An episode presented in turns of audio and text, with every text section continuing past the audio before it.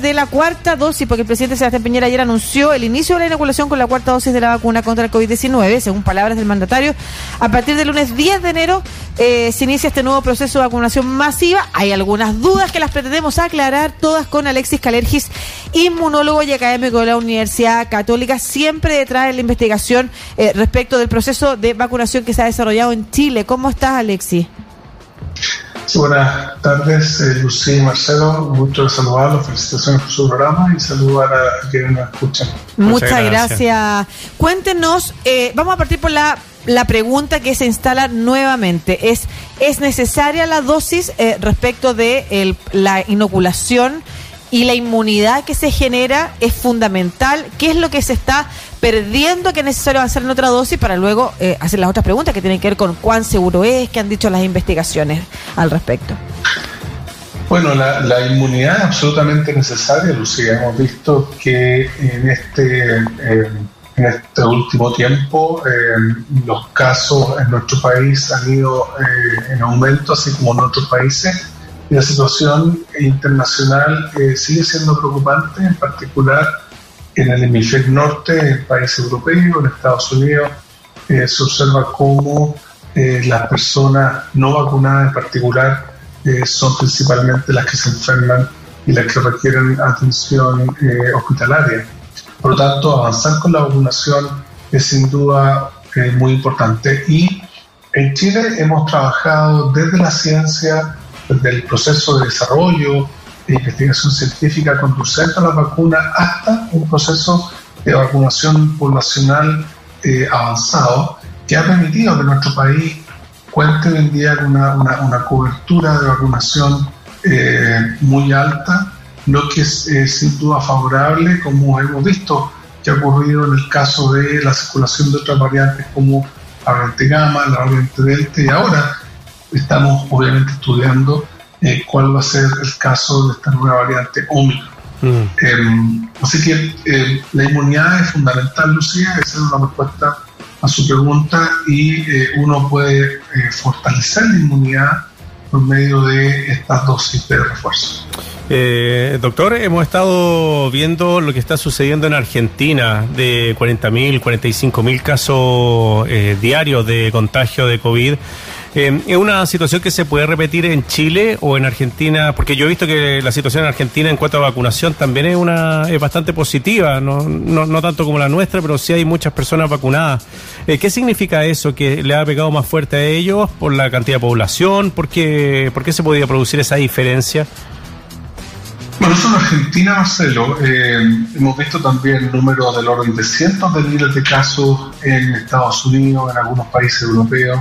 Eh, es un problema global eh, y esta cepa en particular, Omicron, tiene esta diferencia de ser más contagiosa. Afortunadamente ha mostrado ser menos virulenta. y algo que hemos hecho en la pandemia que ha sido muy importante, que es el seguimiento de casos, eh, es eh, sin duda eh, un elemento clave para conocer cómo circula el virus en la población, pero si usted piensa con anterioridad el caso de, por ejemplo, brotes de influenza, no hacíamos este seguimiento tan, digamos, acucioso de los casos. en una situación de pandemia, por supuesto que se justifica, pero lo que realmente genera problemas es la enfermedad. Eh, un caso no necesariamente es sinónimo de enfermedad. Y es justamente en ese sentido donde la vacunación eh, nos, eh, genera la inmunidad necesaria para evitar que un caso de infección se transforme en un caso de enfermedad o de hospitalización. Y lo que se está observando en los países que tienen altas tasas de vacunación es que principalmente son personas no vacunadas, personas que no han recibido el esquema completo o, o el refuerzo de inmunidad las que eh, sufren estos casos más bien de enfermedad y que requieren atención médica y hospitalización. Eh, nuestro país avanzado en la vacunación eh, y las decisiones de reforzar la inmunidad han ido justamente en la, en la dirección de mantener los niveles de anticuerpos y inmunes elevados para poder confrontar esta aún eh, importante eh, circulación viral que da espacio a los casos, ¿verdad? Al, diagnóstico. Es muy importante diagnosticar y seguir los casos. Lo importante es que los casos no se transformen en eh, enfermedad y hospitalización.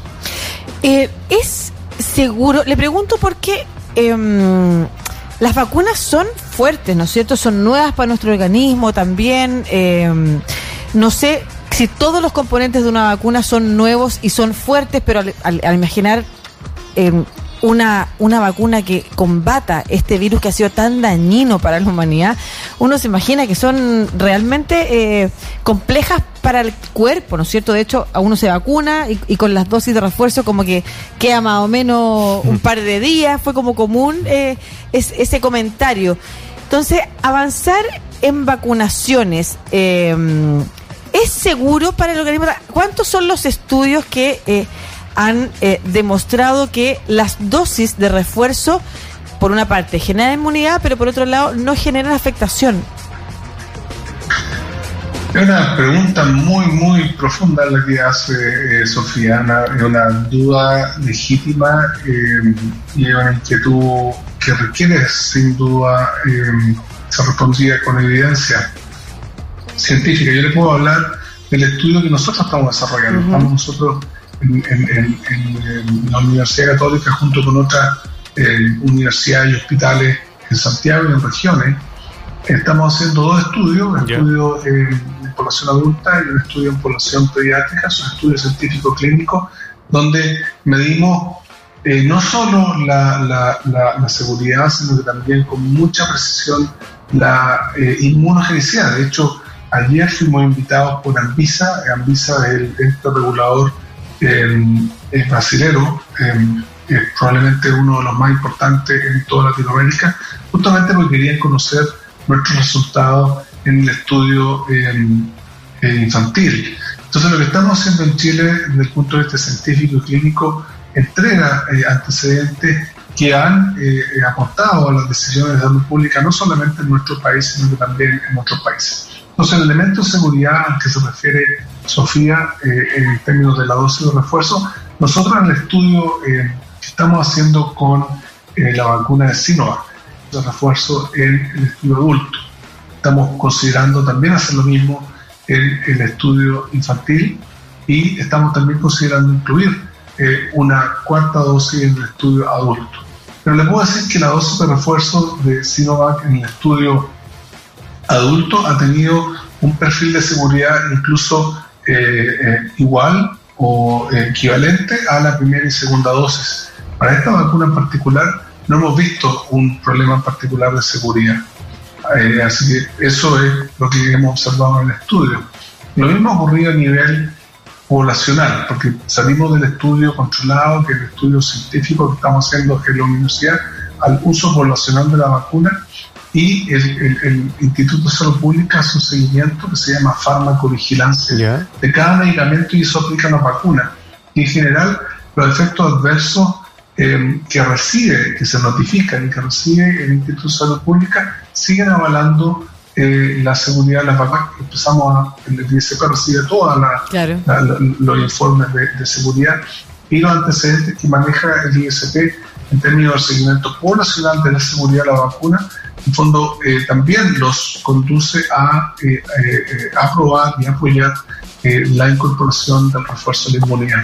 Ahora, eso no quita, Sofía, que efectivamente cuando nos vacunemos podamos sentir algún efecto adverso. Eso es parte no solamente de las vacunas, sino que todos los medicamentos tienen la posibilidad de causar algún tipo de molestia, efecto adverso en persona, eso lo sabemos, está establecido, pero si uno mira lo que tiene al frente, ¿verdad? Que es un virus que no solamente puede causar enfermedad, sino que puede causar incluso la muerte. Cada persona, eh, si se recupera incluso con secuelas de largo plazo, eh, el, tener inmunidad frente al coronavirus claramente es un riesgo mucho menor que enfrentarse a eh, una vacuna o enfrentarse a, perdón, enfrentarse vacunado al coronavirus es un riesgo mucho menor que enfrentarse sin vacuna em, en términos del efecto que puede tener para la salud de la persona.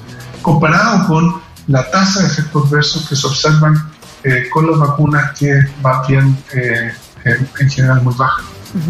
Eh, estamos conversando con Alexis eh, Calergis, inmunólogo y académico de la Universidad Católica y quien eh, está a cargo de la investigación de la vacunación con la vacuna Sinovac.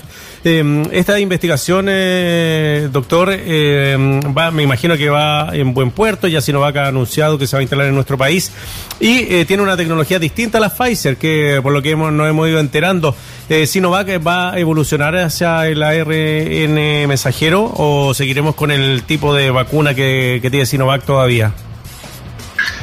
Gracias, Marcelo. Nosotros, eh, solamente para poner el contexto un poco eh, de la experiencia, eh, con anterioridad a la pandemia veníamos desde la, Universidad Católica conectado con colaboradores en Estados Unidos, en Europa, y estamos explorando colaboraciones en Asia mucho antes de la pandemia.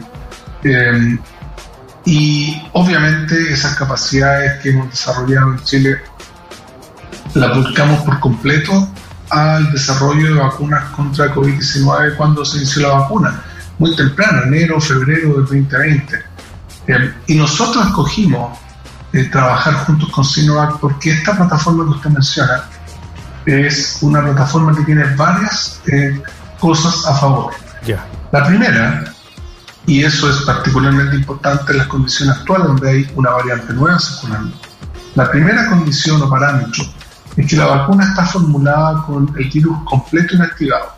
Eso quiere decir que el sistema inmune puede atacar al virus, como explicaba Sofía cuando hablaba de lo que hace la vacuna. Eh, la vacuna directamente no le hace nada al virus, lo que hace la vacuna es entrenar a nuestro sistema inmune frente al virus. Entonces, por tratarse de una vacuna con virus inactivado, entrena a nuestro sistema inmune a reconocer el virus completo. Entonces, cuando aparece una variante, la variante normalmente acumula los cambios en una zona del virus. En este caso de Omicron, casi todos los cambios ocurren en la proteína spike. Entonces, el resto del virus sigue tal cual y puede seguir siendo reconocido por la inmunidad que genera una vacuna que tiene todos los componentes del virus, como el caso de la vacuna el segundo motivo por el cual optamos trabajar con ellos fue porque esta estrategia de un virus inactivado lleva cerca de 60 años de uso para otras enfermedades y ha sido muy importante, el caso de polio, el caso de hepatitis, etc. Entonces, es una vacuna que tiene una, una, plataforma de vacunación que tiene una historia muy, muy positiva en algo que le, preocupa justamente a Sofía. A Lucía. Que es la seguridad, ah, perdón, a Lucía, la seguridad seguridad de la vacuna. Eh, y finalmente, eh, la eh, plataforma requiere una conservación a temperaturas que son bastante accesibles para nuestro país y ha permitido justamente esta territorialidad de, la, de la vacunación. Ahora, ¿cuáles son los planes que estamos hemos estado discutiendo en términos del futuro? De, coronavirus pensando en, en, Sinovac. Actualmente ellos eh, ya cuentan con una versión de Omicron de la vacuna eh, y pensamos que podría ser una, una, estrategia para abordar y generar inmunidad contra esta nueva variante, con esa particularidad que mencionaba Marcelo de, eh, los, eh, de, los anticuerpos y ser inmune virus completo. ¿Y por qué se prefiere la Pfizer o la AstraZeneca para reforzamiento y no la Sinovac por parte del Ministerio de Salud? Bueno, el, el ministerio, ¿verdad? Tiene, tiene la autoridad sanitaria y tiene, eh, la, tiene que tomar esta decisión en base a varios criterios que también son importantes y deben ser considerados. Por ejemplo, esta estrategia del el mismatch, ¿verdad? que es cruzar la vacunación heteróloga, partir con un esquema eh, con virus inactivado y luego hacer un refuerzo con, con una vacuna, por ejemplo, de ARN o una vacuna de, eh, de adenovirus recombinante, ha demostrado ser favorable, ha demostrado generar buena inmunidad, pero lo importante, Marcelo, es que en Chile tenemos eh, alternativas, ¿verdad? Podemos eh, tener eh, una estrategia de vacunación que yo pienso que es bien eh, coherente. El haber partido con una vacuna como es Sinovac, que tiene estos elementos de ser eh, segura, de baja reactogenicidad, nos da la oportunidad de poder reforzar la inmunidad con vacunas que son eh, más eh, inmunogénicas, como el caso, por ejemplo, de las vacunas con ARN, y de esa manera, la, primero, la seguridad es más favorable de esa combinación, y también el reforzar la inmunidad. Ahora, la decisión específica la toma la autoridad sanitaria y la agencia regulatoria, pero lo importante es que las vacunas que han llegado a este punto han demostrado todas un nivel de seguridad y un nivel de eh, efectividad tal que eh, eh, justifica su utilización. ¿Y cómo podemos nosotros como país responder a las críticas que ha hecho la OMS de seguir avanzando en vacunación mientras hay otros países que no han logrado inmunizar incluso con una primera dosis a buena parte de su población, lo que a juicio de la OMS estaría impidiendo que controlemos la pandemia como mundo organizado? Muchas gracias, Lucía, por esa, ese punto. Eh, y perdona que me dije Sofía. No, no, no se preocupe, por favor. la respuesta. Eh, pero, Lucía, yo eh, he venido planteando la importancia que tiene la equidad de la, la, vacunación equitativa, La desigualdad de la vacunación es lo que ha promovido que existan territorios, naciones con bajas tasas de vacunación y esos son lugares donde no solamente ocurre lamentablemente un mayor nivel de enfermedad, eh, un mayor nivel de seriedad o gravedad de los casos de, infección, sino que además son lugares donde se pueden generar variantes. Claro. Eh, entonces, yo en el fondo comparto completamente la visión y la he planteado de lo importante que es una vacunación equitativa y lo importante que es que estemos todos y todas vacunados para que estemos todos y todas protegidos. Si no, vamos a seguir teniendo esta exposición a la variantes. Pero Ahora, en la práctica, doctor, ¿cómo, qué, en, esto, ¿en qué se debiera traducir en un país como el nuestro, que era lo que planteamos la otra vez? ¿Qué significa que nosotros como país debiéramos donar vacunas? Dejar de vacunarlo, la producción es limitada efectivamente o hay que donar eh, dinero, hay que armar una fuente a nivel global. ¿Cuál sería la fórmula para que efectivamente esa equidad en la, en la llegada de las vacunas a diversas poblaciones se pudiera materializar? Sí, eh, le voy a responder su pregunta. La respuesta, mi respuesta a esa pregunta es larga, pero le voy a responder algo corto. Y es que lo que yo creo que podemos hacer y estamos haciendo las iniciativas que han impulsado algunas universidades en Chile, la Universidad Católica, la Universidad de Chile, la Universidad de Antofagasta, dirigidas, y creo que eh, Marcelo eh, aludió a eso al comienzo de la entrevista, de poder eh, recuperar una capacidad que teníamos en Chile hasta los años finales de los 90, comienzos de los 2000, que es poder manufacturar vacunas en nuestro país. En eso estamos trabajando, ya hay iniciativas que están avanzando y esperamos entre este año y el próximo de contar con, la capacidad de manufacturar vacunas en Chile, para que esa imagen verdad esperanzadora que vimos en febrero del 2021 cuando llegaron los aviones cargados con dosis de vacuna eh, y pudimos partir esta campaña masiva de vacunación, se pueda traducir en la imagen inversa, que podamos embarcar aviones en nuestro aeropuerto, distribuir vacunas en nuestro territorio y aportar, como usted dice, eh, con vacunas a otros lugares del planeta. Así que en eso estamos trabajando. Así que esa es la respuesta corta. Si usted quiere que le dé la respuesta larga, se la puedo dar también. Yo, feliz, eh, no tengo no tengo problemas a avanzar un poquito en esa si quiere profundizar un poquito más. Bien. Y establecer además, perdón, el plazo. Eh, usted mencionaba la producción de vacuna. ¿Tiene un plazo en Chile de posible desarrollo? Sí, mencioné que el objetivo que tiene, eh, concretamente en el caso de la iniciativa que está impulsando Sinovac, que eso se, se concrete este año, entre este año y el próximo.